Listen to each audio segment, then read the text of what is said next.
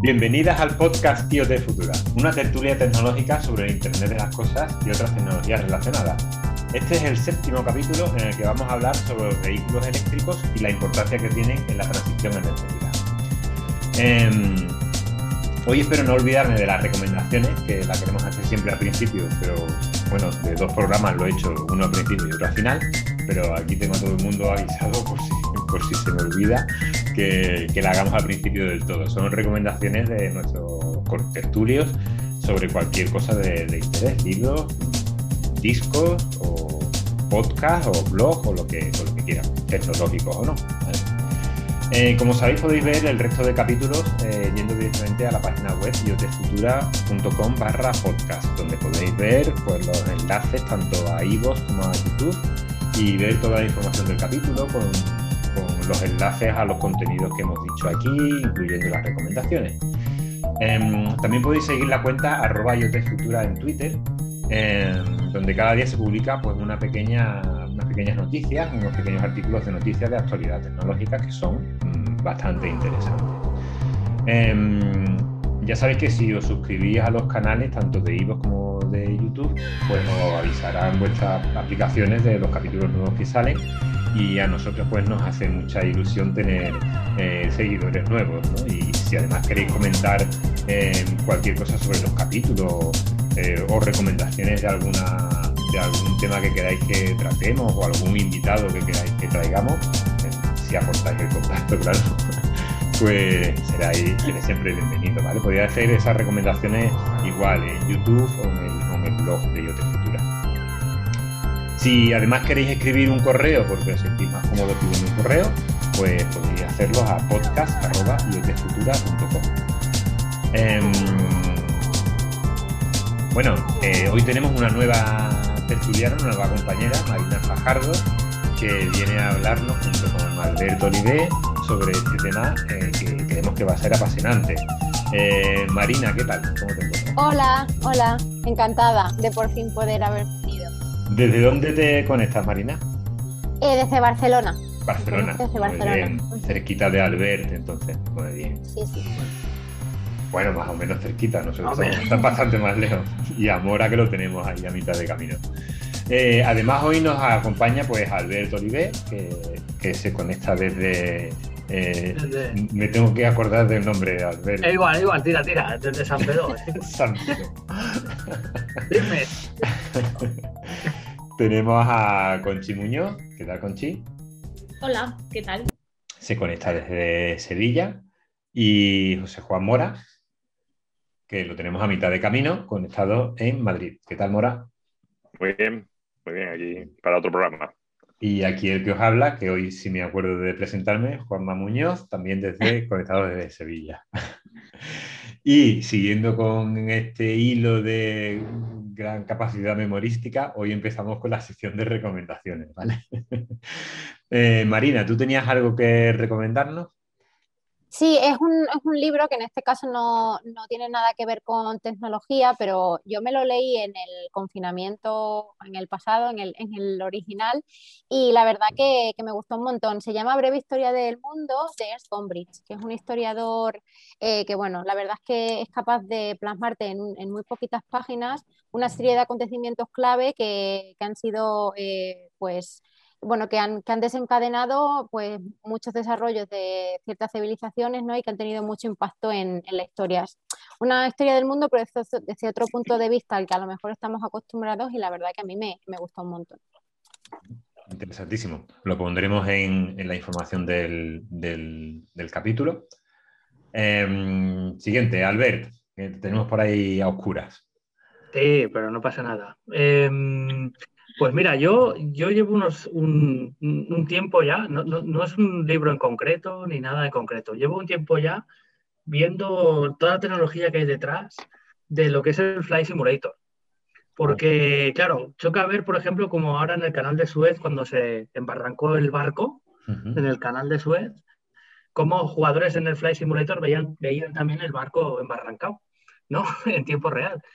Entonces, claro, esta es una tecnología brutal que ha desarrollado Microsoft en este caso, con inteligencia artificial, donde eh, se despliega todo el mapa del mundo en los servidores de Azure y en tiempo real tú tienes la coordenada de tu avión y vas, eh, y vas navegando y se te va deployando eh, el mapa por el punto que pasas. Ah, incluso tienes servidores de tiempo. Te, Albert, te perdemos un poquito el sonido, por lo menos yo.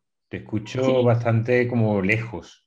Regulín. Acércate un poquito al Pues Ahora comentaba que hay, hay servidores de tiempo, de clima, eh, tienes, el mapa se te va deployando cuando vas, vas, volando en directo eh, a través de los servidores de Azure, tienes inteligencia artificial, o sea, tiene una tecnología detrás bestial para jugar con un avión desde casa. Y eso, eso a mí me gusta mucho por eso, porque eh, acontecimientos que pasan en tiempo real en la Tierra, como lo que he comentado antes del canal de Suez, del barco que, se atravesó, pues eh, un jugador con Flight Simulator lo, está viendo. O si está lloviendo ahora en, en, tu zona y tú sigues volando, eh, por tu zona, ves que, también llueve. Incluso hay un negocio detrás de compañías de software que ahora lo que hacen es desarrollar aviones y venderte aviones y trayectos. Un trayecto Barcelona-Nueva York o Madrid-Tokio. Te, lo venden y te venden todo el trayecto para poderlo volar en el Flight Simulator. O sea, hay un montón de artículos y hay un montón de, de, cosas detrás que os recomiendo que leáis porque es chulísimo ver el despliegue tecnológico que hay para esto.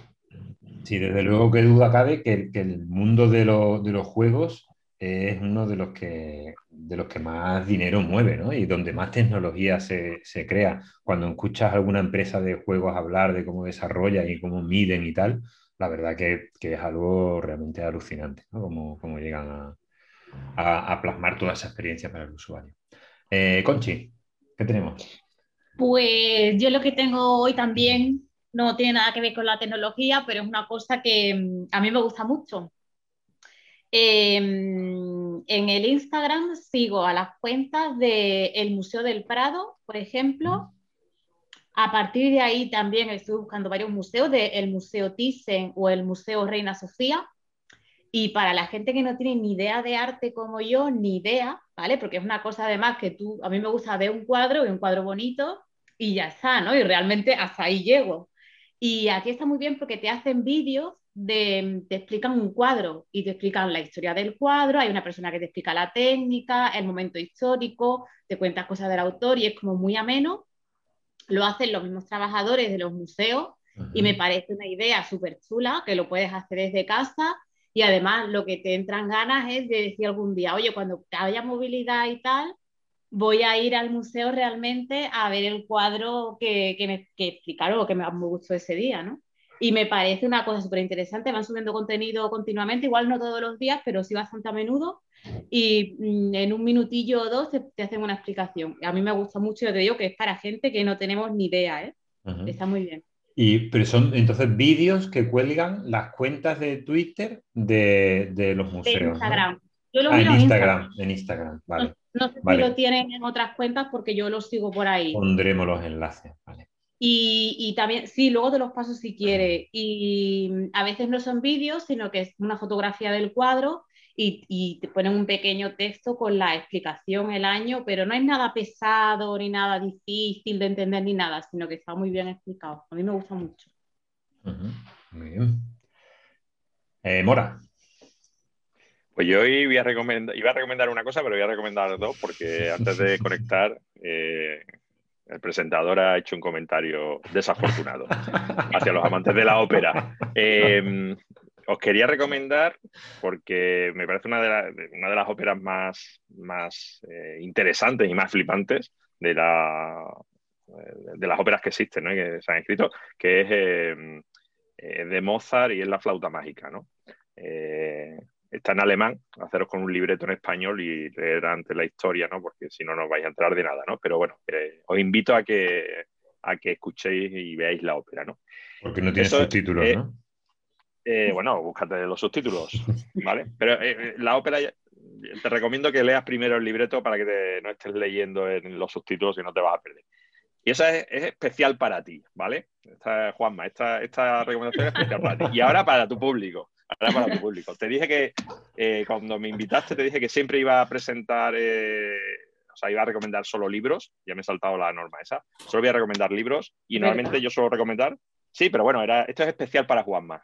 Ah, bueno, pues es Lo de la, Sí, a lo ya el libro es para todo el público, para todos los oyentes. Entonces, a, lo, a, partir de ahora, lo mismo traigo algo especial para Juanma y para el público. Me tiene cariño. Entonces, eh, el libro que, eh, uno de los libros que estoy leyendo ahora es eh, Ready Player 2, ¿vale? Es un libro súper friki. a mí me, encantó el 1. El, el, la película de Spielberg, no siendo, bueno, está muy bien, aunque hay cositas que no, no no, no son fieles al libro, pero está bastante bien y refleja mucho el libro, ¿no? Pero bueno, eh, vengo al libro. Ah, eh, Ernest Klein ha sacado la 2. Eh, no voy a contar nada del libro, ¿vale? Voy por la mitad y lo único que puedo decir es animar a, leerlo porque por ahora no es, un no, no es una segunda parte escrita para hacer una segunda película, ¿vale? que es uno de los, de los miedos que tenía con el libro. De, oye, a ver si ahora has escrito la segunda parte para hacer. Por ahora no, ¿vale? Em, y, está bastante interesante. no, no, voy a hablar de qué va la historia, porque si no, el programa te lo cierra, Juanma. Eh, y esas son mis dos recomendaciones. Muy bien, estupendo. Libro y ópera. Sí, es que de verdad aquí aprendemos de todo. Yo mi recomendación de hoy es de nuevo otro podcast. Yo soy adicto a los podcasts y mm, eh, me gusta escucharlo mientras hago otro tipo de tareas y este que os recomiendo esta semana es A Ciencia Cierta que era antes un programa que existía en Radio Valencia y ahora ya últimamente, no sé si es que Radio Valencia ya no funciona o el podcast ya no, o sea, el programa ya no está, pero ahora es un podcast solamente. Antes estaba restringido a una hora porque era el, horario que tenían en antena y ahora ya se extiende pues como nosotros, a las dos horas o a las tres o lo que necesiten. Y es muy interesante porque siempre tratan de un tema y lo tratan en mucha profundidad. Cuando quieren hablar de cómo ha evolucionado la teoría del átomo, pues desde los griegos hasta las últimas, hasta las últimas teorías que hay. Cuando quieren hablar de eh, las matemáticas, pues lo mismo, ¿no? Cómo evolucionado las matemáticas, o se lo dedican a un personaje en concreto, a Newton, y es interesantísimo. Lleva siempre, hay una serie de tertulianos más o menos comunes y si no llevan a alguien específico, pero la verdad es que eh, aporta muchos datos y es, bueno, un poco pues como historia de la ciencia y, la verdad es que es muy interesante. A ciencia cierta. Bueno, pondremos todas esas recomendaciones, como os decía, en, la descripción del, capítulo.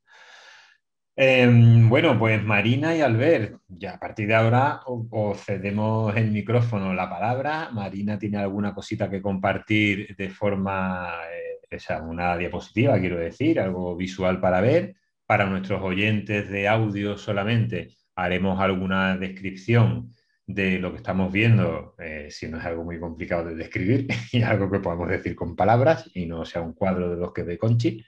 Y, y nada, pues eso. Eh, Albert, Marina. Vale, perfecto. Yo estaba solo una cosita, si me puedes volver a dar acceso para, compartir, porque ahora Ahí, es verdad, sí, no estaba bien configurado eso. Un segundo.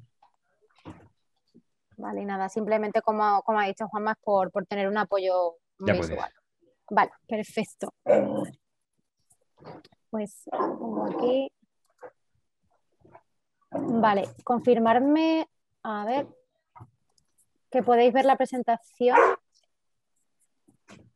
No sé si ahora lo podéis ver. A ver. Correcto. Te falta darle a, seleccionar el programa, dale al botón compartir. Ah, abajo, a la derecha. Perdonad, Jolín, estas son las cosas del directo. A mí, me pasa siempre. Vale. Vale, pues ahora ya sí. Sí, sí lo vemos.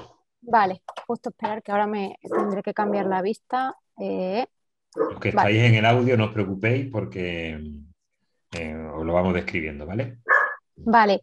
Eh, nada, simplemente por, tener un apoyo para los conceptos que vamos a ir eh, comentando, pero bueno, como ya ha introducido Juanma, no solo vamos a hablar de lo que es el vehículo eléctrico como el coche o el cargador, sino también pues la, figura o el papel que tiene el vehículo eléctrico en la, transición energética, ¿no? Un poquito para, para entender la, importancia y la magnitud del problema o reto que, tenemos, ¿no? Al, al introducir pues eh, este nuevo actor en, nuestras vidas, ¿vale? Entonces, bueno, así por eh, empezar por los conceptos más, más básicos, eh, lo primero de todo, ¿no? ¿Qué, es lo que hay dentro de, un vehículo eléctrico? ¿no? Pues aquí de forma muy esquemática eh, lo, podemos, lo podemos ver, ¿vale? Al final, bueno, pues está el, motor, ¿vale? Está la, la, batería, que como ya sabéis, pues la autonomía de cada batería va a depender de, del modelo del coche, ¿vale? por aquí pues tenemos en en el que dice el número 3 lo que es el transformador, ¿vale? El que va a transformar la corriente alterna eh, del punto de recarga, la que nos da el punto de recarga, la corriente continua, ¿vale? En el caso de que tengamos un punto de recarga de, corriente alterna. Eh, porque seguro que ya lo sabéis, pero bueno, no, está de más clarificarlo, también existe la posibilidad de hacer una carga en, directamente en, en corriente continua, ¿vale? Entonces no, no no utilizaríamos el transformador, sino que inyectaríamos directamente a, a la batería. O sea, que estos coches se pueden cargar tanto en corriente alterna, digamos el enchufe de casa, por simplificarlo al máximo.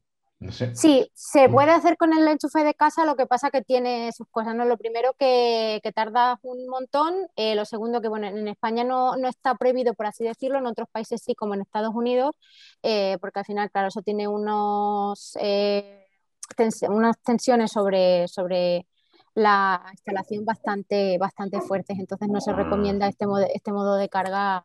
Nunca ya te digo, en España no está prohibido ni, ni nada, pero no, no, se recomienda, ¿vale? ¿Y, y la carga en corriente continua eh, también es posible entonces? Esto también hay algunos coches que lo permiten, otros que no. Luego cuando vamos a abrir un comparador un poquito para ver esto que decíamos, mm. ¿no? Cómo cambia la autonomía, cómo cambia eh, si se puede cargar en alternado continua, porque depende, depende efectivamente del, del modelo de coche al final. Para Albert, no, no sé si tú eh, lo que quieras añadir, comentar tal. Eh, no, para mí... Eh, es eso. El, como introducción decir, como introducción decir que un coche eléctrico la gente lo toma como que lo conecta a un enchufe en casa y arreando. Y es un problemón hoy en día. Un, coche eléctrico es un problemón a nivel de energía porque consume mucha energía, eh, consume también en tiempo real mucha potencia y muchas de las casas y muchas de las instalaciones que tenemos hoy en día, pues muchas no están preparadas. Y el problema que hay es justamente que ahora mismo un coche eléctrico pues consume mucho. Son, Tienen una alta potencia y consumen bastante. De no tenerlo a tenerlo se nota mucho. ¿Eh? Y lo que dice también Marina es que los coches al final tienen una batería y tienen y por tanto la batería es continua, es corriente continua, es como en el móvil y para poderla cargar necesitas un, un conversor de alterna continua como también en el móvil, como el cargador del móvil. Al final estás haciendo eso, cargando y como veremos más tarde, eh, se abre la posibilidad de descargar y es donde está y empezamos con todo el hilo del blockchain y con todo lo que es la, la transición energética. Vale, o sea, entonces, yo, pues yo pensaba que sí, yo pensaba que yo podía coger un coche eléctrico, casi como se ven los anuncios, ¿no? Y enchufarlo al enchufe de... Hombre, entiendo que sería un enchufe un poquito más preparado para que permita más, más corriente, ¿no? Pero entonces eso no, no funciona así, es decir, una instalación eléctrica de una casa normal no permite esta carga, ¿no? Sí, sí, sí, sí que la permite. Lo que te estarás pues siete horas cargando el coche sin parar. Eso es. Para cargarlo a tope, ¿eh? Se te pierde un poquito, ¿eh, Albert, cuando hablas? Que puedes estar, puedes estar unas siete horas, puedes estar unas siete, seis, siete horas, depende del coche, cargándolo. Mm, Mira, justo vamos a, ir a eso. Sí.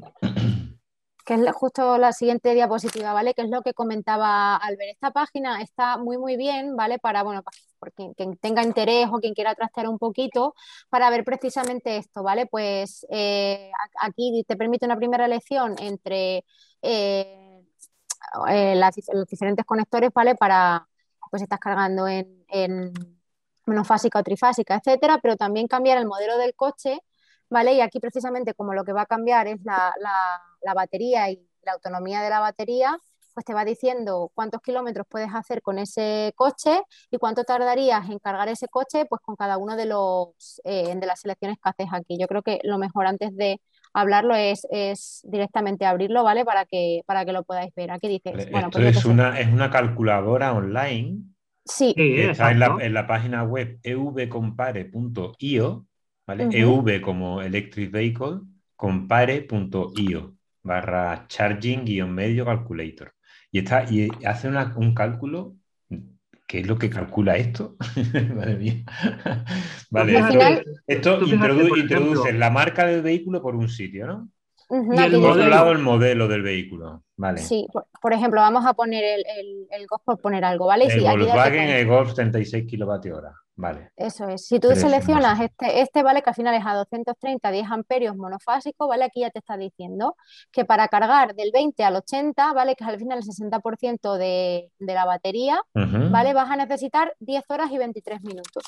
Vale, Vale. por un lado elegimos el modelo del coche, por otro, la tensión que tenemos en casa, la instalación eléctrica, o bueno, no solamente en casa, sino estoy viendo que incluso el circuito donde vamos a conectarlo, si es de 10 amperios, de 16 amperios, de Eh, 32, exacto, exacto. O sea, Ujú. 230, vale, de una fase y con la marca del vehículo y cuán el enchufe, cómo vamos a conectarlo y cuánta carga queremos, ¿no? Porque esas barras del 20% y Justo, 80 sí, si dices que quieres llegar al 90, pues el tiempo va ampliando. te si dice la- los kilómetros que vas a hacer con esa carga, está, geni- está genial. ¿Y cuánto tiempo tarda en cargar? Está genial.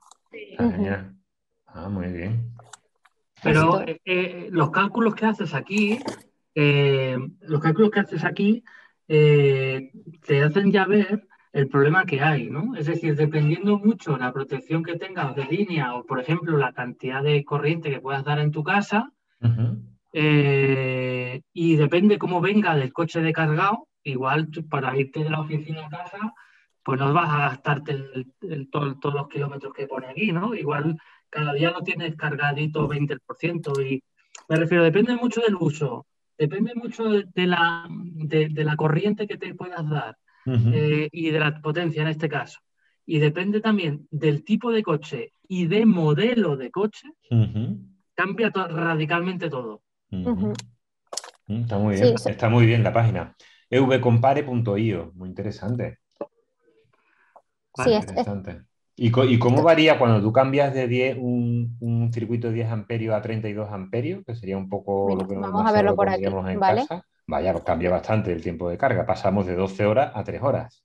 Sí, también una puntualización importante, ¿vale? Que esto es lo que dice aquí. Hay veces que por mucho que tú quieras eh, darle potencia, ¿vale? A pues, poner un, un cargador eh, más potente, al final los coches también tienen un límite, ¿vale? Y al final esto siempre es importante también entenderlo, que todo lo que es la, la velocidad de carga eh, lo marca el, el elemento más, más restrictivo, ¿vale? En este caso ya te está diciendo que el coche lo máximo que admite son estos 7,2. Entonces aquí estos ¿no? 7,4 no vamos a llegar nunca, siempre nos vamos a quedar en los, en los 7,2. Pero ya lo, ya lo tiene en cuenta la calculadora, ¿no? Que el máximo va Claro. a ser 7,2, ¿no? Bien. Claro. Es decir, que yo ya no, no podría poner eh, un circuito de más de 32 amperios porque ya sería absurdo. Ya no exacto. ganaría nada. Tú en tu Exacto. casa, por ejemplo, Juanma, puedes tener 32 amperios o, o algunos como nosotros tenemos 40 en la entrada, ¿no? 40 amperios. Sí. Eh, pero si tú destinas 32 amperios continuamente, en cuatro horas los tendrás cargado el coche, más Claro, o menos, el que aparece aquí claro. la imagen. Sí, ahí te puede saltar el- eso- el, limitador que tengas contratado, ¿no? Eh, con la compañía eléctrica. Bueno, lo que tengas que montar tú, aquí empieza el tema domótico, de IoT también, de equipos que puedan limitarte eh, cuándo cargar. Por ejemplo, cargar de noche, porque de noche no cocinas, el horno lo tienes parado, el aire acondicionado tal, y tienes la posibilidad de alimentar el coche, pero hay muchos problemas de, de consumo, como puedes ver, en, en residencial sobre todo, porque si no, el coche lo vas a cargar a tope en 6-7 horas. que Vale, que- pa- pa- para entendernos un poco, aquí cuando nosotros hemos, hemos seleccionado el modelo, un enchufe de 32 amperios, eh, y que queremos cargar hasta el 90%, que ni siquiera estamos cargando al 100%, aquí nos dice que el charging speed en kilómetros por hora, bueno, eso no lo entiendo muy bien. El charging time nos dice 3 horas 52. Es decir, que con Ujú. eso eh, tardaremos 3 horas 52. Ahora bien, la salida de ese enchufe son 7,4 kilovatios. Eso debe corresponder con lo que yo tengo contratado con la compañía, ¿no? Es decir, que como mínimo yo tengo que tener contratado 7,4 kilovatios. Exacto. Y quiero tener esa potencia de salida en ese enchufe. Tengo que tener contratado de más, porque tendré enchufado el frigorífico como mínimo, que serán 150 vatios por ahí, la tele o lo que tenga por ahí enchufado, ¿vale? El horno, todo, sí, sí. Vale. Vale, es decir, que además hay que cuadrarlo con lo que tenemos contratado, ¿no? Por eso están los contratos estos ahora, ¿no? De vehículo eléctrico y tal, supongo. Exacto. Muy, muy interesante esto. ¿eh? Si alguien desde luego está pensando en comprarse un vehículo eléctrico, debería ser de lo primero que tiene que mirar, ¿no? Claro, el asegurarse, bueno, al final también hay diferentes estrategias en cuanto a, la carga, ¿no? Esto, eh, bueno, ahora no está todavía desarrollado al 100%, ¿no? Pero está claro que el home charging sí que se supone que va a ser el grueso o, a lo que se va a apoyar básicamente la carga de, del vehículo eléctrico, porque luego lo, que hemos comentado, ¿no? De eh, la carga rápida, etcétera, etcétera, sí que está pensado un poco más eh, como, como, una carga más de, emergencia, por así decirlo, ¿no? También porque al final la carga rápida eh, estresa mucho más la batería. Entonces, si tú estás cargando constantemente un coche con, carga rápida o, lo que es lo mismo con carga en continua, pues al final la vida útil de la batería disminuye enormemente, ¿no? Aparte de que los costes que suponen eh, la carga rápida, pues ya se está viendo que, son mayores que incluso al final el, euro por cada 100 kilómetros que te supone la carga rápida es más caro que el euro por cada 100 kilómetros de la gasolina, por ejemplo, ¿no? Entonces, estas cosas hay que tenerlas. Sí, porque incluso aquí abajo vemos una un pequeño cálculo del precio por kilovatio hora que tengas tú contratado a las horas de carga y cuánto costaría al final, eh, supongo que son 3,3 euros, hacer esa carga de 3 horas 52, me imagino que será, ¿no? Ese sí, más o menos. Sí, más, o menos. Algo así. Bueno, en lo que sería el tramo de consumo, claro. Aparte de aquí se puede tirar más del hilo. Es decir, aquí cuando tienes cuatro, cinco, seis coches, ya eres una empresa y tienes una flota de coches, imagínate pues una empresa como igual la que tenemos nosotros. O, eres un jugador de fútbol, ¿no? Y tiene varios coches. Bueno, exacto, pero imagínate en el hospital, donde trabajas tú, en otro sitio, que sois trabajadores y la empresa os pone coches de empresa, ¿ok? Y os pone coches eléctricos, ¿eh? ¿ok? Entonces, eh, el tirar del hilo aquí y decir, bueno, ¿cuántos, cuántos, ¿cuántos cargadores necesito poner para poder cargar toda la flota, por ejemplo? ¿O dónde me interesa más que cargue el, coche? ¿En casa del, trabajador o en la oficina? ¿Okay? Aquí empezamos con las rotaciones de los coches dentro de los cargadores. Aquí se lía la de Dios, ¿eh? en el sentido de que eh, tienes que saber, por ejemplo, cuántos cargadores vas a poder poner cuando te dicen un número de coches. Mira, tengo 30 coches. ¿Cuántos cargadores pongo? ¿30? Pues no, si por ejemplo con este Golf, como vemos aquí, puedo cargar cada cuatro horas, pues yo con un enchufe podría cargar dos Golf en una jornada de ocho horas. Esto es todo aplicable también a todas las empresas estas que tienen una flota de vehículos, coches o motos de, pago por uso en la ciudad, ¿no? Me imagino que deben tener ya un sistema de este tipo de carga inteligente o balanceado y tal, ¿no? Bueno, en eso están, ¿eh? no creas, ¿eh? No, no, está tan, no está tan, implantado, tan... implantada esa tecnología. No, ahora está la realidad es que no. Ahora está toda la eclosión de, este tipo de flotas, incluso no flotas, es decir, por ejemplo, en aeropuertos, en estaciones de tren y tal, hay mucha demanda de empezar a montar puntos de carga en el parking. Entonces es cuando empieza el cálculo al revés. ¿Cuántos coches pondremos? ¿De qué tipo? ¿Qué dejamos que cargue? Todo un rato.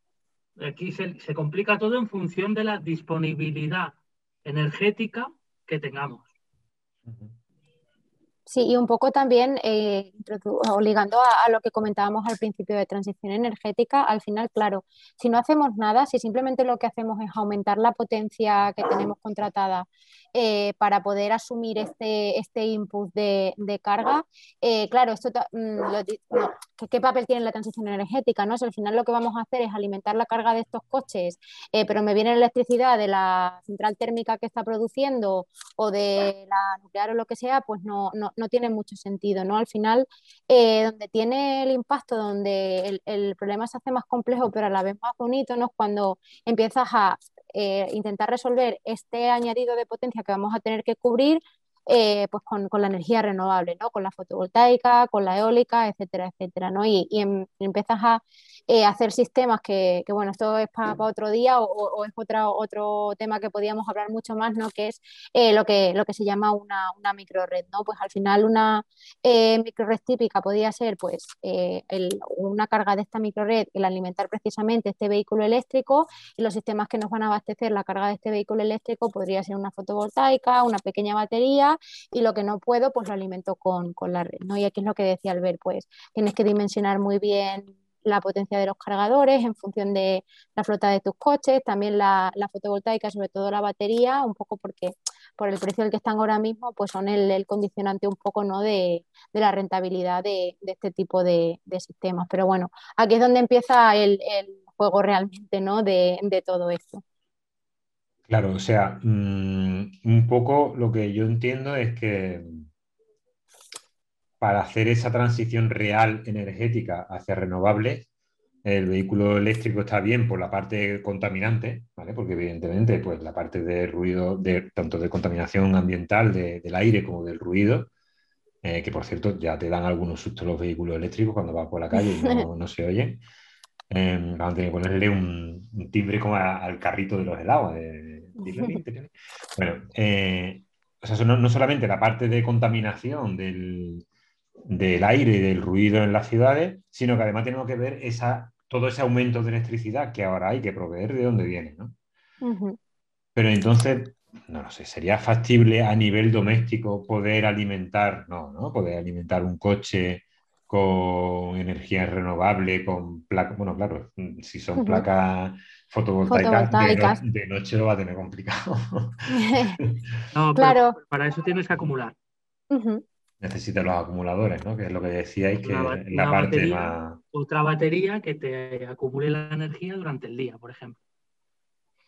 Y en esa parte de las baterías que tanto se habla y tantos avances que hay y tal, ¿está habiendo avances de verdad en los acumuladores como para que realmente domésticamente valga la pena? ¿O al final tendremos que ir a unos acumuladores también provistos por la propia red o, la, o el barrio donde vivamos? O...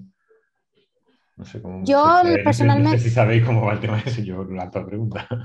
La verdad es que tal y como va hoy o la tendencia a día de hoy, eh, claro, para, el residencial te diría que, la batería, eh, claro, eh, la, rentabilidad de, ese proyecto o de hacer un, un prosumer home, ¿no? Que, que se llamaría con una batería, pues a día de hoy no interesa mucho. A pinta, pinta más por lo que has comentado tú, Juanma, de que al final, eh, pues un cierto número de viviendas se agrupen, ¿vale? Y toda esta agrupación tengan cada una su fotovoltaica, pero tengan una batería que puedan utilizar en común, ¿no? Un poco porque así se diluye el coste entre todos y al final, eh, cuanto, de, cuanto más tamaño, eh, más eficiente también, ¿no?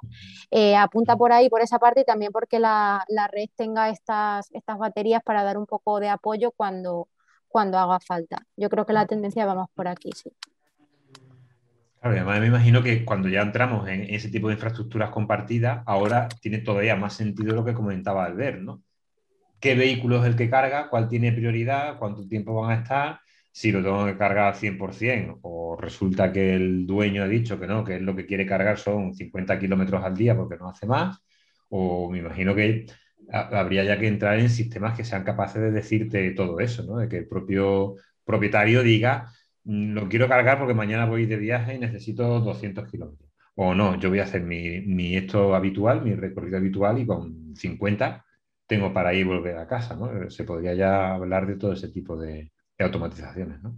Sí, sí, sí. De hecho, es una de las cosas que, que también, bueno, se están desarrollando eh, hoy, que bueno, las primeras flotas que se están electrificando, incluso hay empresas que, o, herramientas que funcionan eh, haciendo un machine learning, ¿vale? Básicamente de, pues estudian durante dos o tres o cuatro meses eh, al final el, uso de los cargadores un poco para intentar aprender cuáles son estos patrones de uso de los EV drivers y el con esto poder predecir un poco, eh, pues este usuario hace una carga de cuatro horas el viernes por la tarde, este otro lo tiene todo el fin de semana, un poco es el poder establecer con la máxima precisión posible el, perfil de carga de, de en este caso de de los vehículos, pero al final de, los cargadores, ¿no? que son los que tiene que, alimentar toda la instalación. o sea, esto significa, como ya al, ver alguna vez en algún capítulo nos ha introducido un poquito a estas comunicaciones que tienen los vehículos con los cargadores y con la red eléctrica. Es decir, que los vehículos, aquellos no son tres cables que se conectan, sino que aquí hay un, hay un protocolo de comunicación donde el vehículo se identifica como tal y, pero no sé si te estoy rompiendo un poco el orden de tu. No, no, no, pero. Marina, tú. Me imagino que ya, entramos en, ese tipo de, cosas, ¿no? De que los vehículos no solamente se conectan, no es como un, calentador de, aceite para calentar la habitación. Aquello es una cosa inteligente que habla con, y se comunica, ¿no? Al final, el que habla eh, no es el coche, sino es el cargador sí que es cierto que el cargador coge la, información del coche, ¿no? Pues eh, al final por la, por la, conexión del cable, pues hay ciertos parámetros que, se comunican, ¿vale? Pero quien realmente hace la comunicación eh, pues con otros sistemas eh, superiores, bien sea, pues yo que sé, un sistema de supervisión que pueda existir en un edificio como la monitorización de energía o el, o el Building Management System, ¿vale? Que al final es el, control de cargas, etcétera.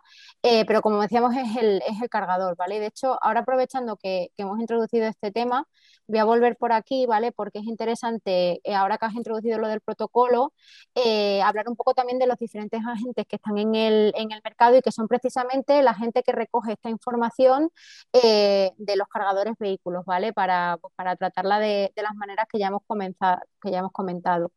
Al final, claro, eh, está la carga en, casa, está la carga que puede haber en una flota, en una empresa privada, pero también seguro que muchos habéis visto los cargadores que están en, la vía pública, ¿no? Y que tú como usuario pues puedes estar en la calle y decidir que quieres utilizar uno de estos, de estos cargadores que, son públicos, ¿no? Entonces, claro, eh, ¿cómo haces para utilizar este cargador? ¿Con quién haces esta gestión de la reserva y luego a quién, a quién le pagas la, energía ¿no? que tú has consumido para, cargar tu coche? Y sobre todo, ¿cómo se entera ¿no? este agente eh, de lo que tú has consumido, eh, de cuánto tiempo has estado básicamente utilizando para poder facturarte por, por, ese, por este servicio, ¿no? Y aquí tenemos lo que es el MSP, que simplemente es E-Mobility Service Provider, ¿vale? Y lo que se llama el, CPO. El CPO es Charging Point Operator. Son dos figuras que se separan, pero que normalmente eh, la realidad es que luego en el mercado se aunan en una, única figura, ¿vale? En el sentido de que quien es proveedor de servicios es también el, que se encarga de, pues de, mantener y, cobrar por el, por el servicio que ha dado el, punto de recarga. Te voy a interrumpir un momentito porque se nos van a cumplir los 40 minutos, que nos quedan 40 segundos justo. Eh, cortamos, hacemos un, pongo unas campanitas en el audio para hacer el corte y volvemos en un segundo. Los que estáis escuchando y viendo el vídeo no tenéis que hacer nada, esto va continuo, ¿vale? Volvemos, volvemos en un segundo. Bueno, Marina, eh, ya hemos cortado y vuelto. Sigue con tu explicación. Muy bien. Eh, vale, pues simplemente por, recalcar esto, ¿no? que al final eh, se divide las figuras porque si nos ponemos puros, pues estrictamente no, hacen lo mismo, eh, ¿vale? Pero luego lo, más normal es que quien da el servicio, ¿vale? Que básicamente lo que hace es decirle a un usuario a través de una app normalmente, ¿no? Pues mira, tienes un punto de recarga en esta calle, en esta otra calle y en esta, y en esta calle también, ¿no? Pues le da, le habilita para, para, reservar estos, estos puntos de recarga. Sin embargo, luego es el CPO Sí, no sé si. Ah, perdón, sí, Vale, sin embargo, luego el CPO, el que se encarga de mantener todos esos puntos y el que luego, cuando efectivamente se hace eh, la conexión al punto de recarga, pues quien recibe toda la información en su backend, ¿vale? De cuánto tiempo ha estado este coche y al final eh, cuántos kilovatios hora te tengo que, facturar, ¿vale? Y es quien realmente luego, pues le pasa esta factura al, al cliente y le dice, pues por tu carga me tienes que pagar tanto, ¿vale? Es un poco estas, estas dos Son dos figuras, ¿no? El CPO es eh, Charge Point Operator, es el operador del punto de carga, es el que lleva la parte física, digamos, ¿no? La gente de informática nos entendemos entre la parte física y el resto de cosas. Sí. Este es el que lleva la infraestructura física, ¿vale? Y que llevaría todo, pues eso tú estabas comentando. Y luego el MSP es, entiendo, una empresa que es la que hace, eh, la que, digamos, le facturaría al cliente final, ¿no? Sería, ¿no? El quien quien provee. En realidad, provee el servicio, sí, justo al final es quien, bueno, quien te da acceso para que tú cargues, ¿vale? Porque eh, ¿cómo, ¿cómo, funciona esto? Pues imagínate que hay un punto de carga en la calle y tú lo quieres reservar. El que te da acceso a, la reserva y poder usarlo tú es el MSP, ¿vale? Pero luego quien, quien, eh, como quien opera el punto de recarga es el CPO, quien tiene toda la información del consumo y del billing es el CPO.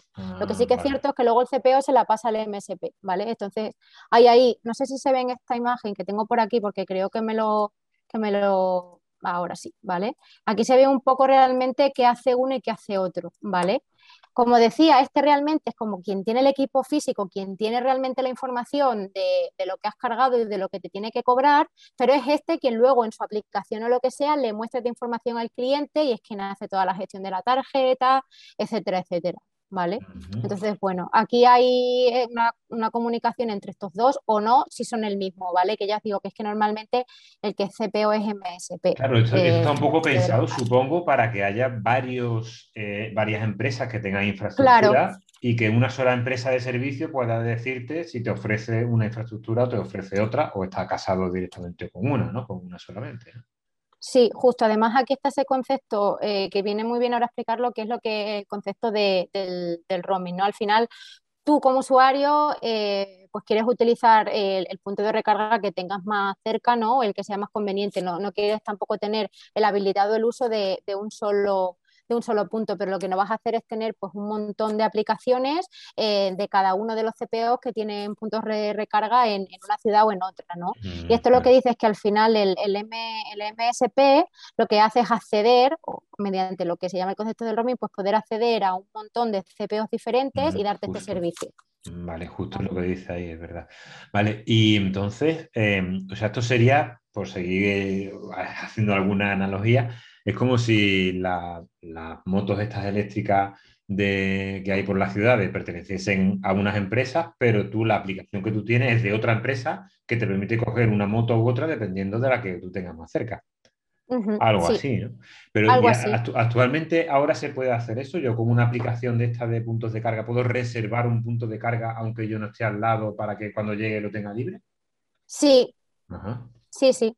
Interesante se, puede hacer perfectamente, claro, y así te hace un poco, además, esto es eh, una cosa que se suele hacer bastante, ¿no? Pues al final, al planificar tu ruta con, tu vehículo eléctrico, pues estás dado de alta en uno de estos eh, e-mobility service providers, pues puedes ver a lo largo de tu ruta qué puntos de, recarga hay y, reservarlos eh, con antelación a, estar allí físicamente. Un poco pues al final. Interesante.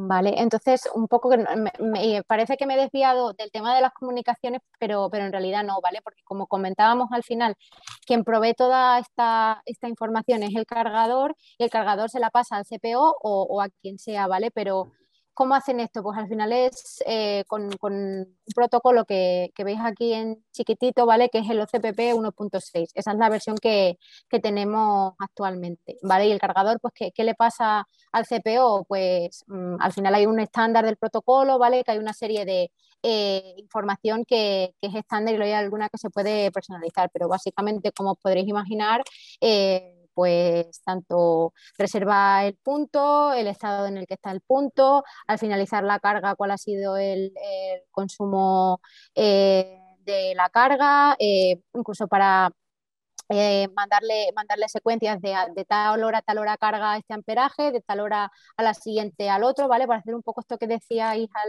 antes de, la gestión dinámica, ¿vale? De la gestión dinámica de la carga. Pues al final, si tú lo que quieres es optimizar en función de la potencia disponible la carga de tu coche, es decir, que no sea como hemos visto antes, pues siempre lineal y que esto te lleve a cargar tu coche en, 10 horas, pues hacer este tipo de, interacciones, ¿vale? Ir cambiándole el set point de, al final de, la corriente, ¿no? En función de, la energía disponible para, pues para optimizar la, carga, ¿vale? Básicamente, que es el concepto que, que se llama Smart Charging, que esto es un poco más, bueno, simplemente... Claro, porque yo en un momento dado podría decirle pues que por la noche es una carga más lenta, entiendo que es un poco la idea, ¿no? Pues para, que no se, no se degraden las baterías, ¿no?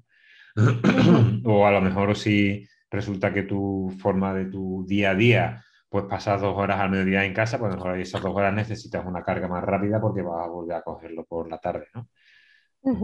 Interesante. Tú, lo que haces es, con el OCPP al final es un estándar.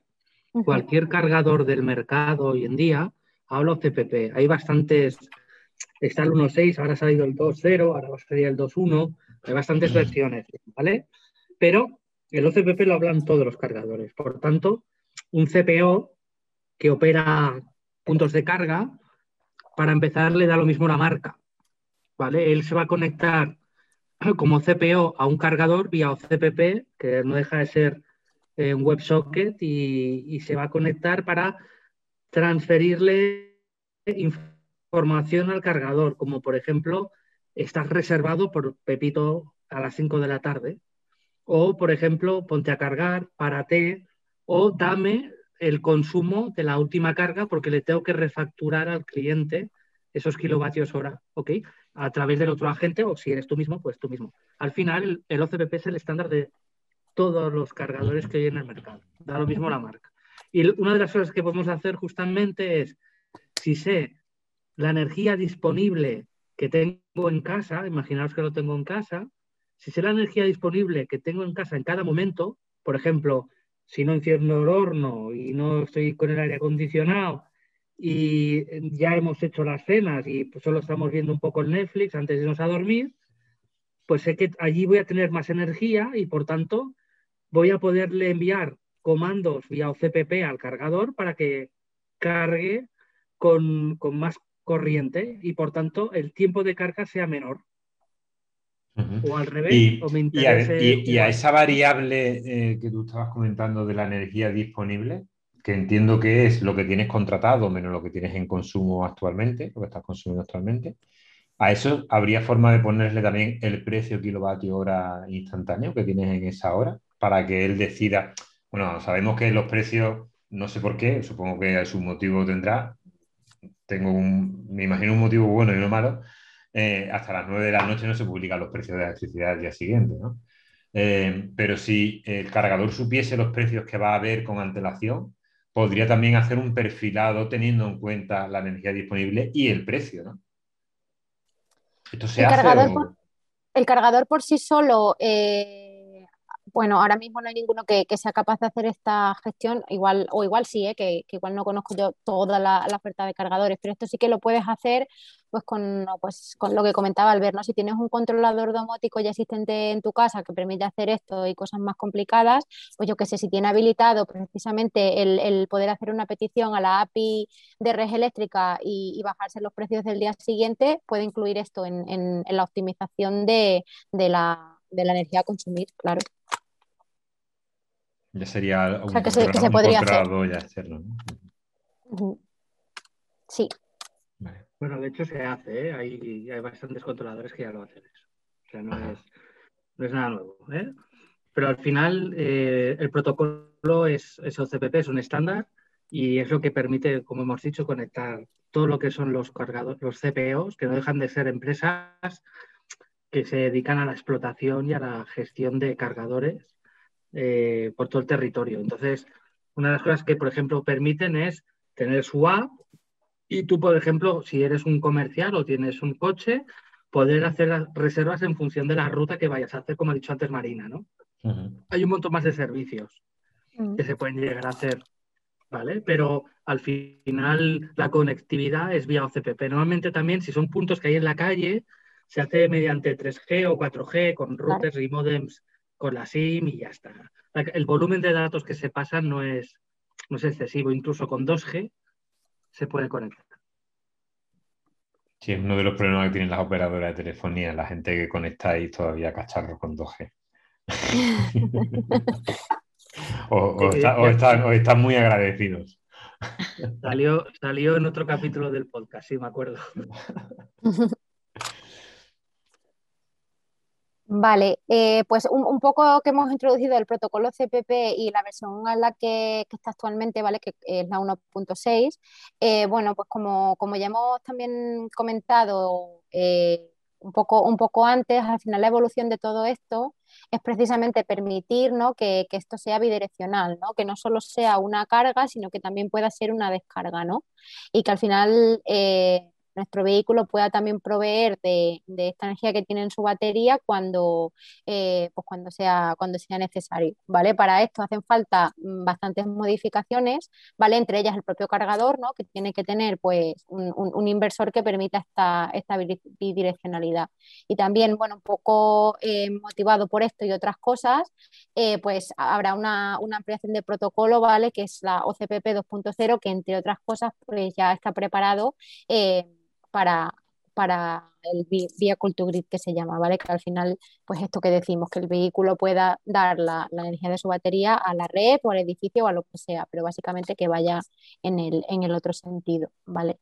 Y bueno, esto es un concepto que, que ya se está escuchando y que ya se está moviendo, pero que la realidad es que, que todavía queda un poco eh, para, para, esto, ¿vale? Esto ya es como el, el, next step y es realmente donde se optimizaría todo y es donde realmente tenemos el, vehículo eléctrico en su full capacity, ¿no? Porque al final eh, no solo colabora a la, a la descarbonización, ¿no? por, por la, el, cambio que hace de una combustión interna como es la gasolina o el diésel a, un vehículo eléctrico si somos capaces de alimentarlo de renovables, sino que también eh, si somos capaces de, hacerlo bien, ¿no? Va a ser capaz de, en el momento que se necesite, eh, dar energía con esta batería, pues sobre todo, por ejemplo, para intentar mitigar eh, los fluctuantes de la, de la, energía renovable, ¿no? Y que al final vamos a tener estos problemas eh, con este tipo de, fuentes de generación, ¿no? En el, en el sistema eléctrico del, del futuro. Entonces, esto pues, sería utilizar los vehículos eléctricos como acumuladores en la red eléctrica. La, están los dos modelos, ¿vale? con la red, que es uno que, yo le veo eh, un desarrollo o, un impacto más a posteriori, pero sí, por ejemplo, con el, con el edificio o con tu casa, ¿vale? Que te devuelva esta, esta energía disponible pues para tú gestionar las cargas que tengas que gestionar. ¿Vale? y en lugar de... Un, fin de semana de pandemia cualquiera, donde no se puede ir a ningún sitio, yo tengo el coche cargando por la noche que cuando tengo la electricidad barata y lo descargo durante el día en mi, propio, consumo. Por ejemplo. Mm, para, las pandemias va a venir muy bien, para las que vienen. Sí. Esperemos que no, pero, pero sí, sí, esta, esta es la idea. Nosotros aquí en el podcast decimos que estamos en el segundo año de la primera pandemia.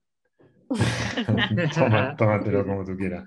Em, bueno, el concepto de edificio es el B2G, el, eh, ¿no? el B2B, Sí, al final es esto, es, el, el, concepto más general es B2X y esta XX puede ser eh, building o home o, o grid.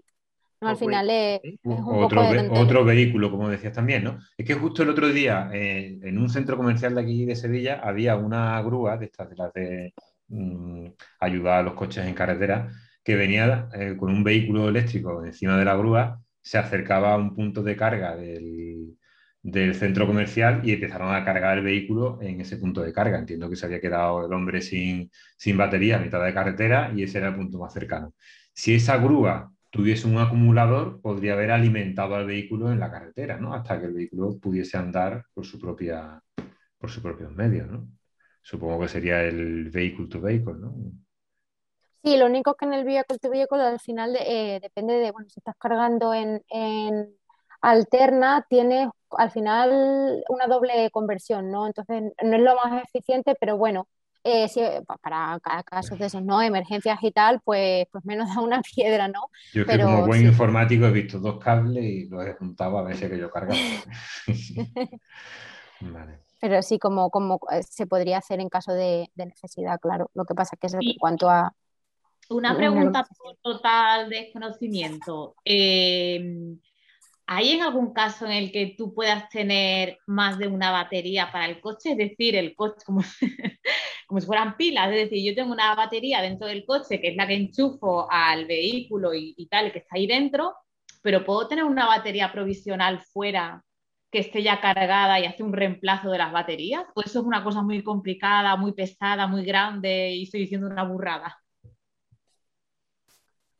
Eh, claro, eh, yo esto la verdad que lo desconozco, ¿eh, Albert? No sé si tú aquí me puedes echar un cable, pero yo hasta donde yo sé... En, motocicleta ya se hace, por ejemplo, por no decir marcas, pero bueno, es igual, Acciona tiene una flota de motocicletas en Barcelona que el negocio está en reemplazar la batería.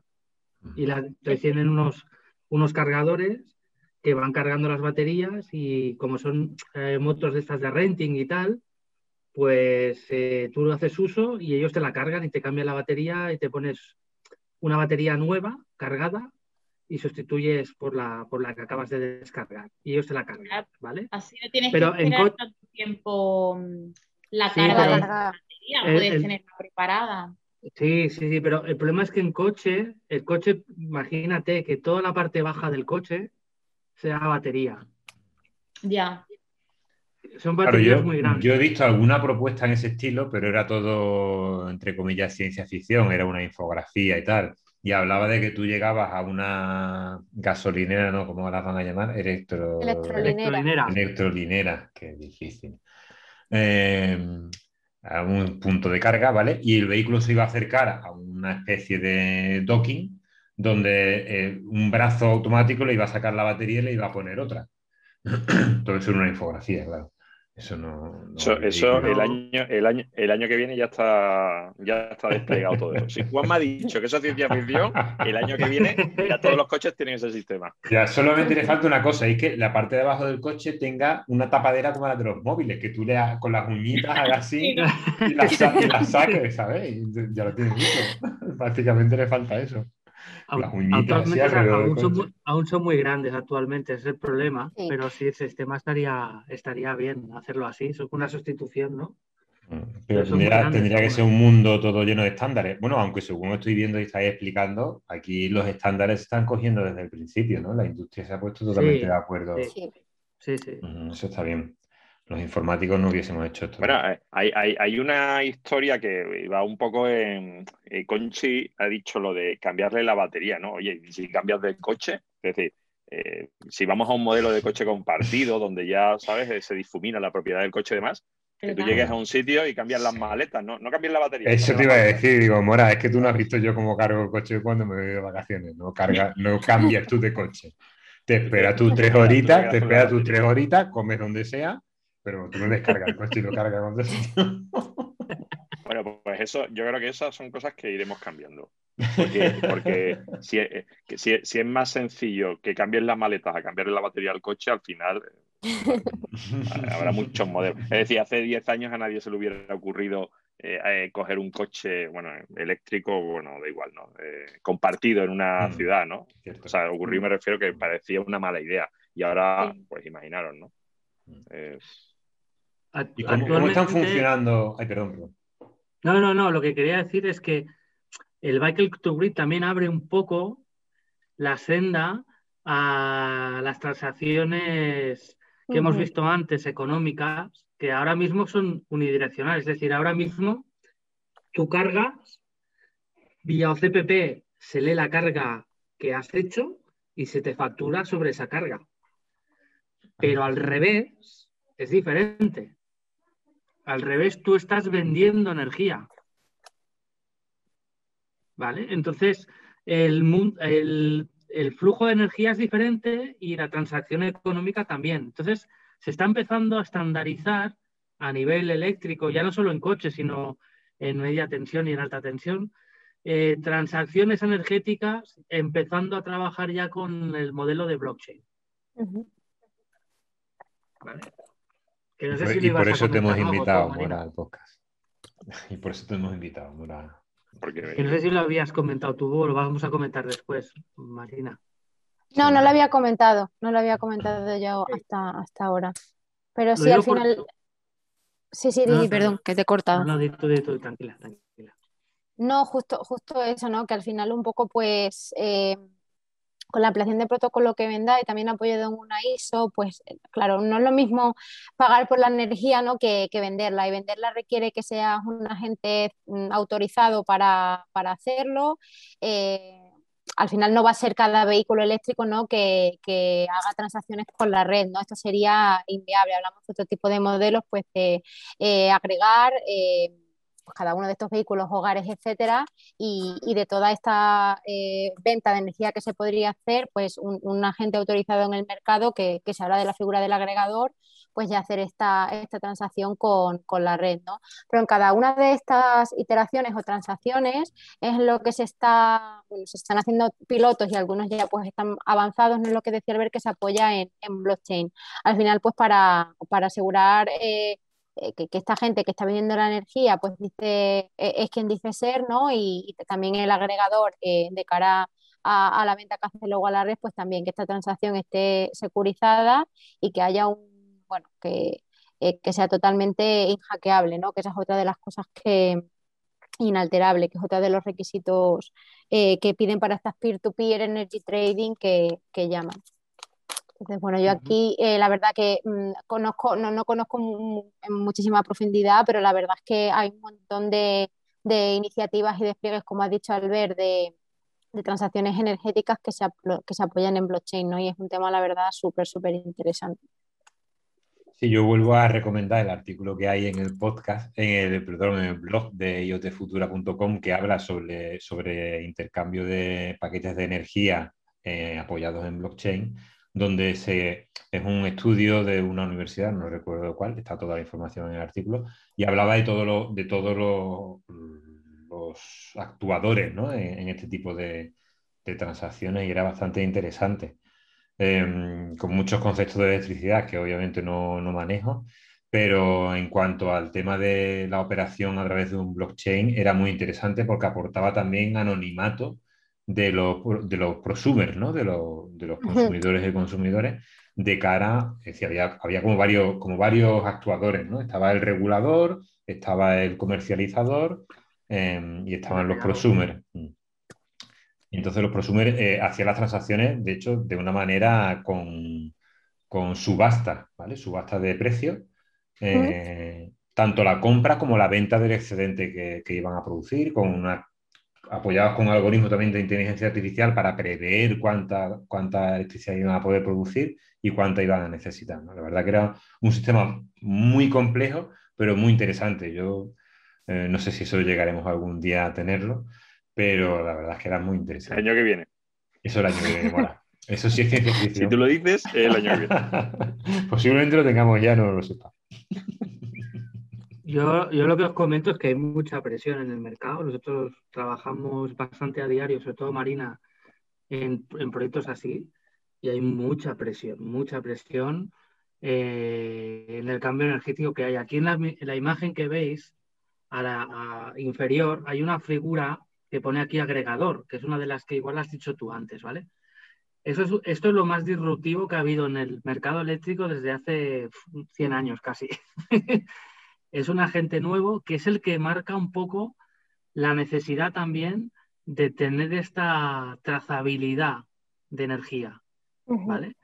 Es un poco la disrupción que hay en el mercado. Ahora, hasta ahora no existía esta figura y el mercado la ha puesto en medio, ¿vale? Entonces, él negocia con un grupo de clientes o un grupo de gente que tenga coche, en el caso del B2G, eh, va a negociar eh, la flexibilidad que va a haber en cada momento y va a poder llegar al mercado y hacer ofertas al mercado. Es decir, tú vas a poder ofertar en algún momento, vas a poder ofertar o te van a poder hacer una oferta a ti para que des energía y te compensarán económicamente. Entonces, esa figura no, se pone en el coche, pero ahí eh, se aplica en cosas un poco más de, más potencia hoy en día, pero esa figura es la que te marca también eh, pues eso, que tengamos que empezar a, trazar esa energía a nivel de billing y a nivel de lo que nos billing, ¿eh? a nivel de flujo. Es decir, que ahora sí, y saliendo un poco del tema del coche eléctrico, un segundito, un paréntesis. Si este sería el encargado de comprarme la electricidad si yo tengo placas solares fotovoltaicas en mi casa. Y tienes excedentes, sí. Y tengo excedentes, ¿no? Ahora, mismo es la propia, ahora mismo la propia compañía eléctrica que tienes el contrato la que te, la que te compra, entre comillas, o te compensa lo que tú vuelcas a la red, pero aparecería esta nueva figura. Sí, convivirán los dos, ¿eh? y al final aquí también va a haber un poco una cierta guerra en el mercado en cuanto con quién haces tú tu transacción. Y al final también va a haber por ahí, tú vas a hacer tu bid, tu oferta, y se la harás probablemente al agregador. Y si tienes ese contrato con la comercializadora, también con la comercializadora, y tendrás que decidir ¿no? en función que te dé un mejor precio a quién, a quién se lo vendes, ¿no? Porque puede ser que tu agregador no, trabaje luego con, eh, la misma comercializadora, etcétera. Aquí, como dice Albert, ahí empiezan a aparecer nuevos agentes, iteraciones entre los agentes nuevos y los clásicos, y hace que todo esto, pues, eh, pues se complica un poquito, ¿no? Pero, pero al final el concepto es ese, tú vas a tener una energía que quieres vender, entonces vas a vendérsela al, mejor postor, ¿no? Básicamente es esto. Hombre, eh, si esto va acompañado de una apertura de todo ese mercado, estará bien. Si al final resulta que la compañía X que produce la energía, que hoy en día es la misma que te la comercializa, eh, luego también va a ser el agregador, al final mm, vamos a terminar un poco, yo qué sé, yo y por mucho que, te esfuerce, el mercado actual eléctrico, por lo menos en España, no sé si lo que nos escucha en otros países, que tenemos algunos escuchantes y oyentes de otros países, eh, como es en vuestro país, pero en España es muy difícil entender, entender por qué el precio de la electricidad es como es. ¿no? Y, si al final esto es lo que os digo, realmente va a haber una apertura y va a haber muchos jugadores en todo esto y yo como usuario voy a poder elegir un agregador que es mejor que otro o voy a poder tener una estrategia energética mejor que otra, estará bien. Si al final mm, no es así y son cuatro los que se dividen el pastel, pues no sé. esto lo comentamos ya en, otro programa, ¿no? Y es, yo hago un poco de abogado del diablo con este tema, ¿no? Y es, eh, joder, eh, al final todos queremos tener electricidad en el enchufe, ¿no? Y es, eh, ya, ya, pero yo la, produzco, ya, pero cuando te falla eso, cuando no hay sol, ¿no? quieres seguir teniendo electricidad. Yo creo que con este esquema y, con lo que habéis puesto aquí, ¿no? El, concepto este de agregador, no sé, yo, no soy experto en, estos temas, ¿no? Y os lanzo la pregunta es, con lo que estáis comentando, a mí lo que me sugiere es que van a aparecer en, van a aparecer en el mercado empresas que ahora eh, ese concepto de agregador es comprar energía pues, de la eléctrica tradicional, pero que en un futuro pueden ser acumuladores de energía, ¿no? Es decir, van a comprar y tendrán la capacidad de poder acumularla, ya sea porque tienen contrato con tu coche eléctrico y pueden hacer uso de tu coche eléctrico cuando esté parado, por ejemplo, ¿no? Pero es el concepto de poder acumular energía con la que eh, poder eh, eh, gestionar esas operaciones, ¿no? Porque si al final terminamos en que o tienes una central nuclear o la batería de un coche, ¿no? gestionar un sistema con esos dos polos tan distintos, creo que es tremendamente complicado, ¿no? Eh, eh, había, saltó una noticia, ya digo, no soy muy, no soy de coches, no tengo carne de conducir, con lo cual el tema de los coches no me, no me, no me llama la atención, pero me, me, llamó una, eh, una noticia, me llamó la atención hace, creo que fueron meses o años, no sé, que Tesla estaba construyendo una mega factoría, pero de, de batería, o sea, no, no, no, para fabricar baterías, sino una mega batería, ¿no? O sea, una especie de mega acumulador eh, para, acumular la energía. Yo, entiendo que es un poco para jugar ese rol de eh, tú produces, me da igual que sea central nuclear o un coche eléctrico, no, bueno, un híbrido, lo que sea, yo me quedo con esa energía y ahora la, puedo gestionar, ¿no? La gestiono con los tiempos que sean, ¿no? Eh, según la demanda. Yo creo que ese rol hace falta todavía aquí, ¿no? Que es alguien que, sea capaz de dar continuidad. Antes comentábamos, ¿no? Yo eh, con el tema este, de verdad, soy un defensor total del modelo eléctrico porque me parece, creo que es mucho más complejo, pero mucho más, más útil ¿no? y, más eficiente. Pero claro, siempre, siempre salen esquemas de casa eh, unifamiliares, ¿no? Y donde es fácil poner una batería de Tesla o tu coche eléctrico, ¿no? Claro, yo imagino un edificio, tengo aquí enfrente edificios de 13 plantas con garajes de no sé cuántos coches claro, gestionar toda la energía que necesitan todas esas familias eh, con acumuladores, eh, joder, no tengo ni idea, ¿eh? pero tienen que, ser, que ser una infraestructura bestial, ¿no? un edificio normal, de 13 plantas con 5 o 4 viviendas por planta. creo que, eso necesita una infraestructura brutal, ¿no? Y, ya no digo los garajes, darle electricidad a eso, ¿no? Creo que hay un gap ahí que tenemos que todavía solucionar, ¿no? Que es cómo nos libramos de que toda la electricidad venga del, tradicional, ¿no? Y somos capaces de, que un coche envíe electricidad a otro sitio, a un acumulador o, o demás, ¿no? No sé qué opináis sobre el tema ese. Por lo menos es lo que los que no estamos metidos en el mundillo vemos, ¿no? Oye, esto está muy bien, tal, el poste eléctrico para el coche, pero que, ¿sabes? Te imaginas la castellana aquí sin coches de gasolina, ¿no? Y dices, pero, ostras, ahora que vamos a tener 16.000 postes eléctricos, ¿no? O sea, eso como lo veis vosotros, que como veis el futuro un poco, ¿no? Que aunque Juan me le llame ciencia ficción, pero como veis ese futuro, ¿no? Del, del coche eléctrico y de la batería en casa y todo eso. En un mundo en el que ya ha desaparecido el, eh, bueno, la gasolina en los coches y, las eléctricas quemando petróleo y carbón. ¿Cómo lo veis? Yo, yo, yo, mm, bueno, yo, mira, empecé haciendo un punto de carga para motos hace 12 años, ¿vale?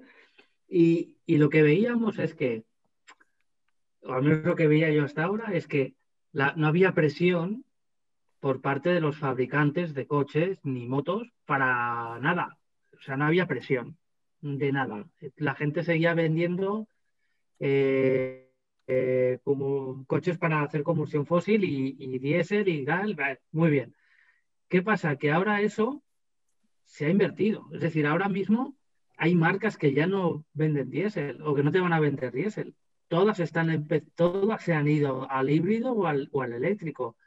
Eh, mm, cada vez va a ser más caro y más difícil comprarte un gasolina. Es decir, ahora la presión de los fabricantes de coches y de motos hacen de que el mercado necesite de puntos de carga. Antes no había necesidad, es como el huevo, o sea, era como el pez que se mordía la cola. Si no tengo puntos de carga, ¿para qué voy a comprarme un coche eléctrico si no lo voy a poder cargar? Pero si no hay coches eléctricos, no se ponen puntos de carga en la ciudad. Y así era, y así ha sido durante 10 años. Eso se ha roto porque las compañías eh, de coches que tú no usas ni de motos, eh, incluso de bicicletas, se han tirado al eléctrico. Se han tirado, pero, pero descarado a saco, a saco. Jaguar y algunas grandes marcas de toda la vida eh, y, Mercedes incluso está atendiendo y está cambiando todo a eléctrico. Entonces ahora la presión es brutal para montar puntos de carga y es donde empieza el juego y empieza el problema. ¿Vale? Empieza lo, lo bonito, pero el problema de forzar a la gente a comprarse una cosa que es que no hay más que esa. cada vez va a haber menos alternativa a la gasolina. ¿Y no pensáis que puede haber un problema?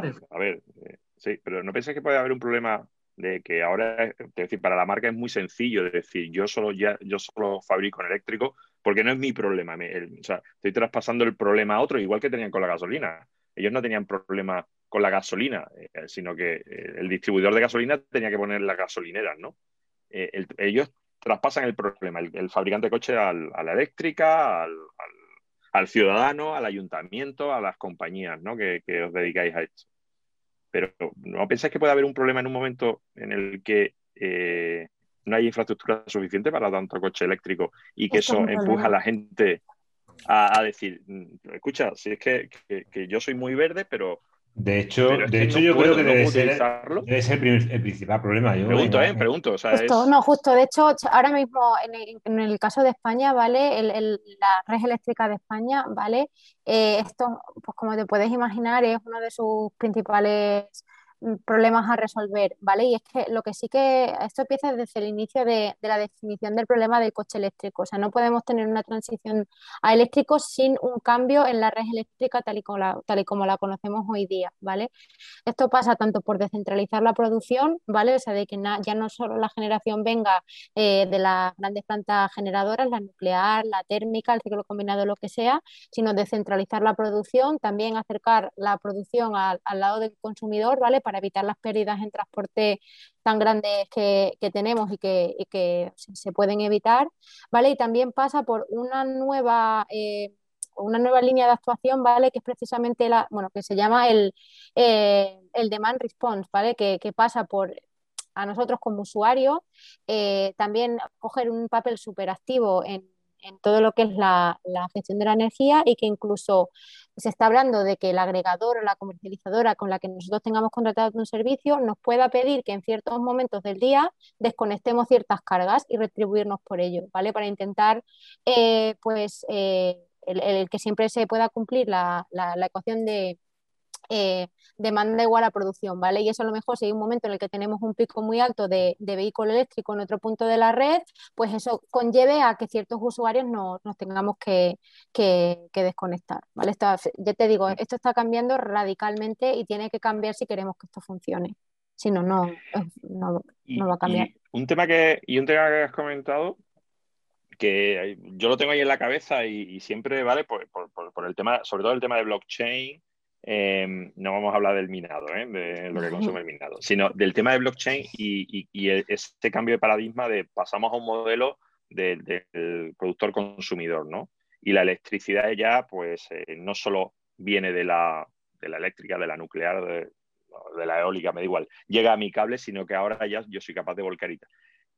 ¿No tenéis la impresión, yo la tengo, ¿eh? pero vosotros sois los expertos, ¿no tenéis la impresión de que se puede generar decía, el tema está muy controlado, ¿no? Es la energía llega, oye, de alguna forma u otra.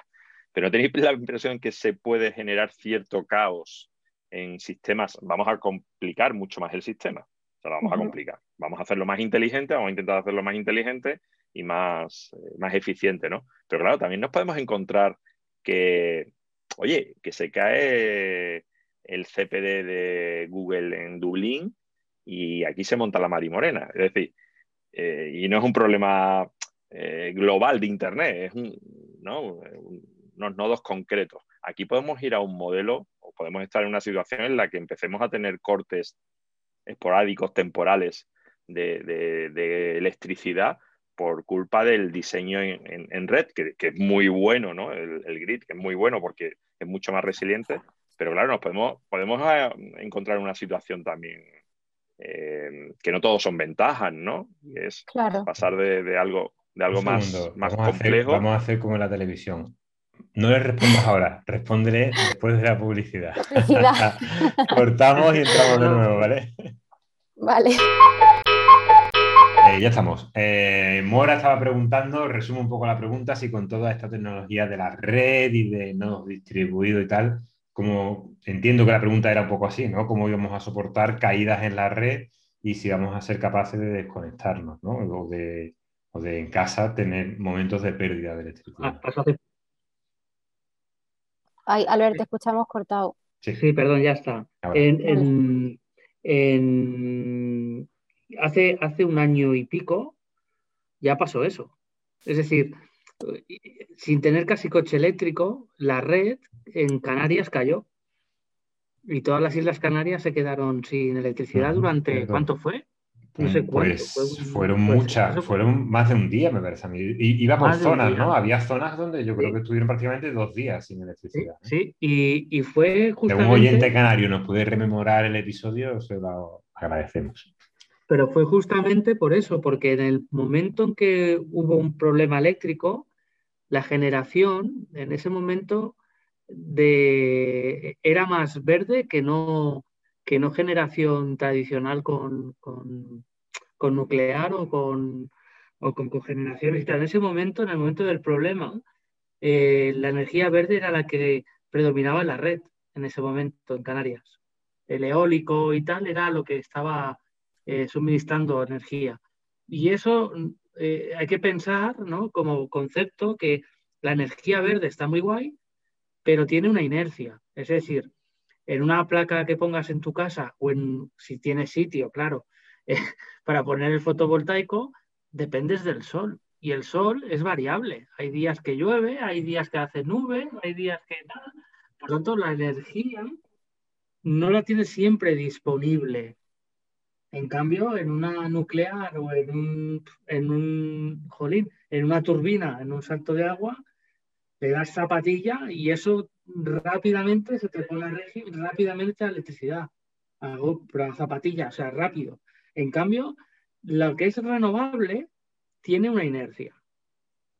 No mm. todo es rapidez. Mm. Y lo que pasó en Canarias fue eso, ¿no?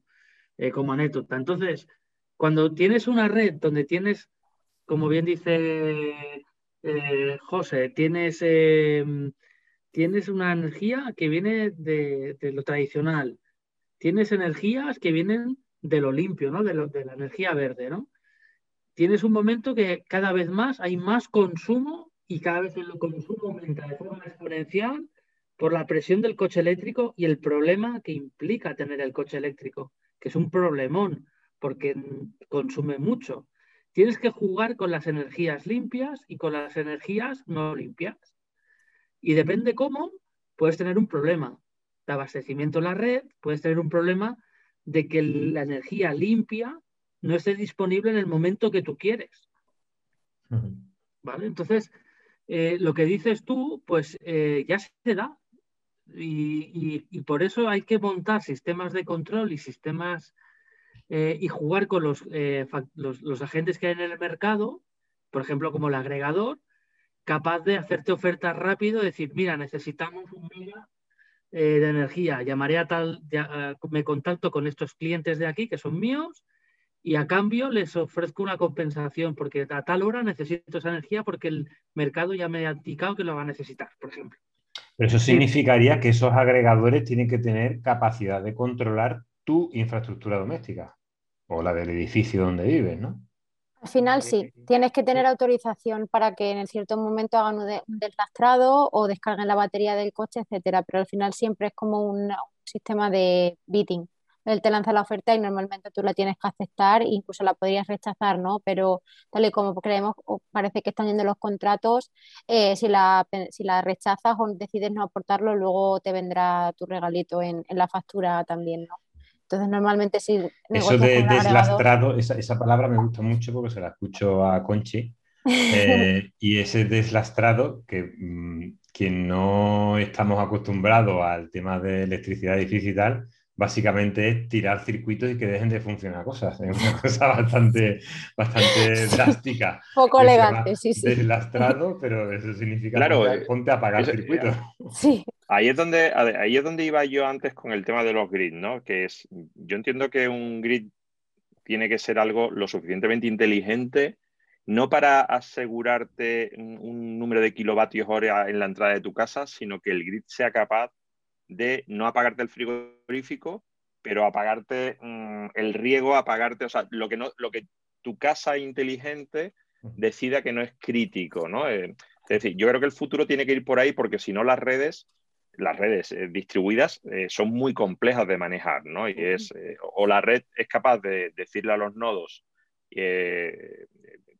reducir el consumo y que cada nodo decida en qué reduce el consumo, pero o todos los nodos aportan o si tienes una red en la que dices, oye, sí, reducimos el consumo y resulta que hay nodos que no lo reducen, eh, se producen estos problemas, ¿no? Y yo creo que por, eso, a mí cuando hablamos de blockchain y, los grids eléctricos, el, caso de uso que habéis comentado antes, ¿no? El de compra-venta, a mí es el que menos me interesa porque, porque bueno, eso se puede solucionar. Eh, pero me interesa más el cómo eh, identidad digital, utilizando blockchain, podemos asegurar que ciertas peticiones de ciertos eh, eh, entidades, en este caso la red, son capaces de gestionar de forma segura operaciones sobre eh, cosas de tu casa, ¿no? Es decir, lavadora, apágate.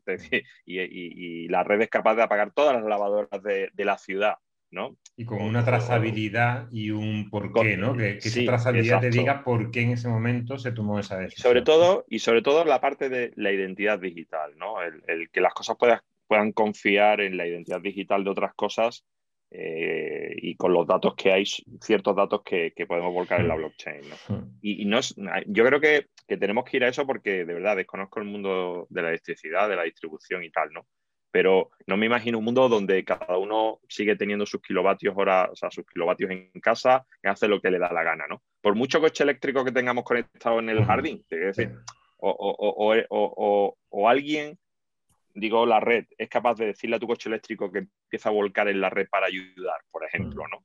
O, o, cargar para, para, para, Pero si tú lo piensas, pasa un poco con los vehículos, los vehículos de explosión pasa. Es decir, tú no puedes vender un vehículo que se pase en, el, en la cantidad de carbono que echa a la atmósfera o si lo pones en un consumo demasiado alto, eso tiene unas penalizaciones también en cuanto al seguro, a impuestos, a todo. Entonces, a lo mejor también un poco va por ahí la cosa, ¿no? Es decir, bueno, pues resulta que tú, los electrodomésticos van a tener que tener también unas categorías, pero no una categoría como una pegatina que tú lo compras según eso. De hecho, este año ha cambiado las categorías de consumo eléctrico, ya ahora no hay ningún electrodoméstico eh, A+.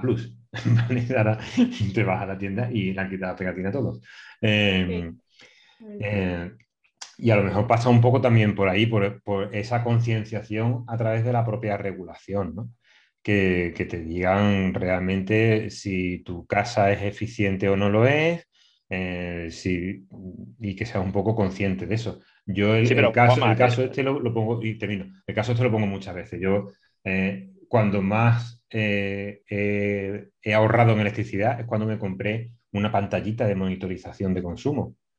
La, la pantalla no ahorra electricidad, pero el tú tener el dato te hace darte cuenta de cuándo estás gastando y cuándo estás superando ciertos, ciertos límites, ¿no? Pero tú estás comentando el caso de una persona como tú, prometida con el medio ambiente y con el consumo. no, yo, me refiero... Con el dinero, hola, sobre todo con el dinero. Con el dinero, Yo, me, yo me refiero a, a, los picos, ¿no? Te decir, oye, a las 10 de la noche te quedas sin electricidad. O sea, es decir, yo, mm. el, que las casas sean más eficientes, los electrodomésticos, están los fabricantes y bueno, eh, nosotros y que los exijamos, ¿no? Como ciudadanos.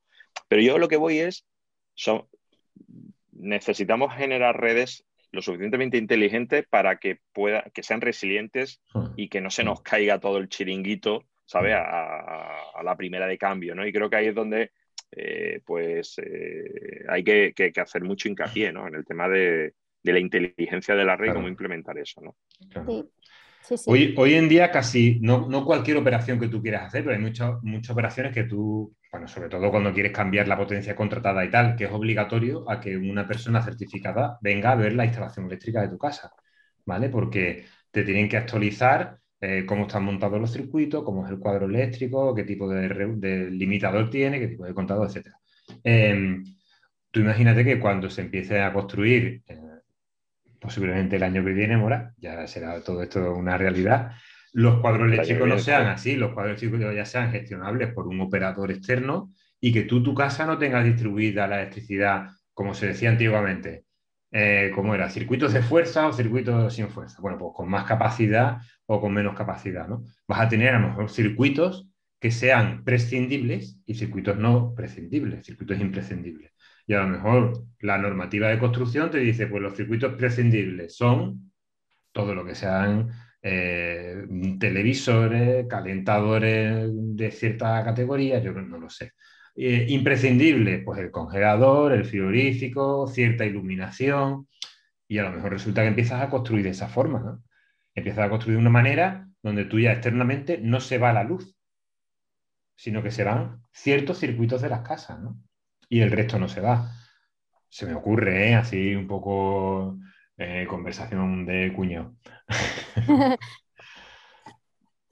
No, pero precisamente eso, eso que apuntaba José no es totalmente cierto. Al final todo esto requiere, que es un concepto que, se oye por ahí también, ¿no? De que la red tiene que pasar a ser una red inteligente o smart grid, ¿no? En, en anglosajón, que al final esto se repite, se repite constantemente. Al final, eh, y, aquí, bueno, pues hay un montón de tecnologías habilitadoras, ¿no? Que, que, permiten el que, el que lleguemos a estar smart grid, pero esto es una transformación tan amplia, ¿no? Y tan de tan gran escala eh, que es eh, bueno, uno de los retos más importantes para que todo esto funcione y a día de hoy en la mesa de, red eléctrica, ¿no? Porque al final esto no es por echar la, la, pelota o el marrón a nadie, ¿no? Pero les cae a ellos, ¿no? También el, como grandes, bueno, pues como grandes gestionadores de, toda la infraestructura eléctrica en el país, que, que ya están en ello, ¿no? Evidentemente, pero, pero bueno, es un, un reto súper importante y que, bueno, se están dando pasos, eh, pero bueno, no se está, a lo mejor, claro, se está yendo a la vez con el tema de introducir el vehículo eléctrico sin que la red esté preparada, entonces seguramente en los primeros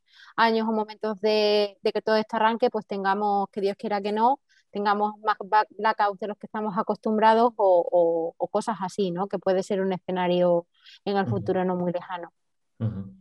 Yo sí sé que hay pequeñas distribuidoras, ¿vale? De más locales en, en sitios y tal, que ya lo que están implantando son este tipo de sistemas, a lo mejor no tan inteligentes como para hacer una microgrid gestionable, pero sí se están planteando todo el tema de poder hacer eh, supervisión a tiempo real, poder tener un control remoto.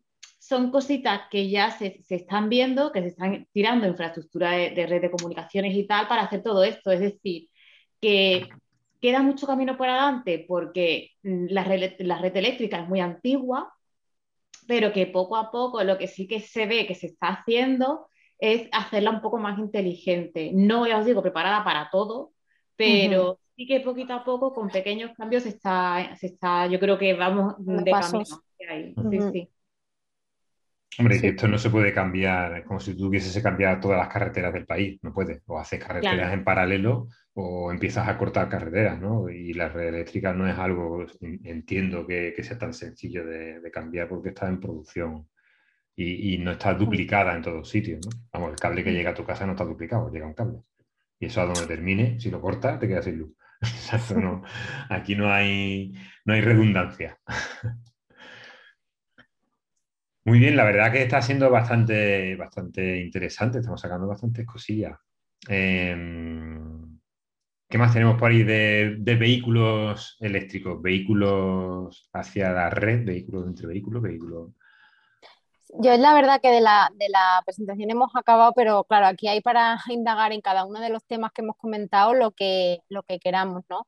Al final la, la realidad es que el, el, cargador en sí o, el coche en sí eh, también tienen que prepararse, ¿no? Para, para, todo esto. A día de hoy al final también la, la información que, que pasa el coche al cargador, pues es, la que es, ¿no? Y de hecho depende a lo mejor de los fabricantes, pues hay una serie de parámetros que se pasan, otros no. Y para toda esta optimización que hemos hablado, ¿no? De eh, pues el poder predecir la, carga o las necesidades, también es interesante el poder predecir eh, o el tener datos como cuál es el estado de tu batería, que eso no todos los cargadores son capaces de, leerlos del coche, ¿vale? Y otra, y otra serie de cosas que también tiene que ir evolucionando un poco a la, vez que todo, ¿no? Al final se está desarrollando todo un poco a la vez, algunas cosas que son problemas más sencillos, pues con más celeridad eh, y que se paran justamente cuando otros sistemas más complejos, como es la red eléctrica, tienen, tienen que, avanzar a, la vez, ¿no? Entonces, bueno, están ahí encontrándose un poco los dos sistemas y, y bueno, nosotros expectantes de a ver qué, a ver qué va pasando.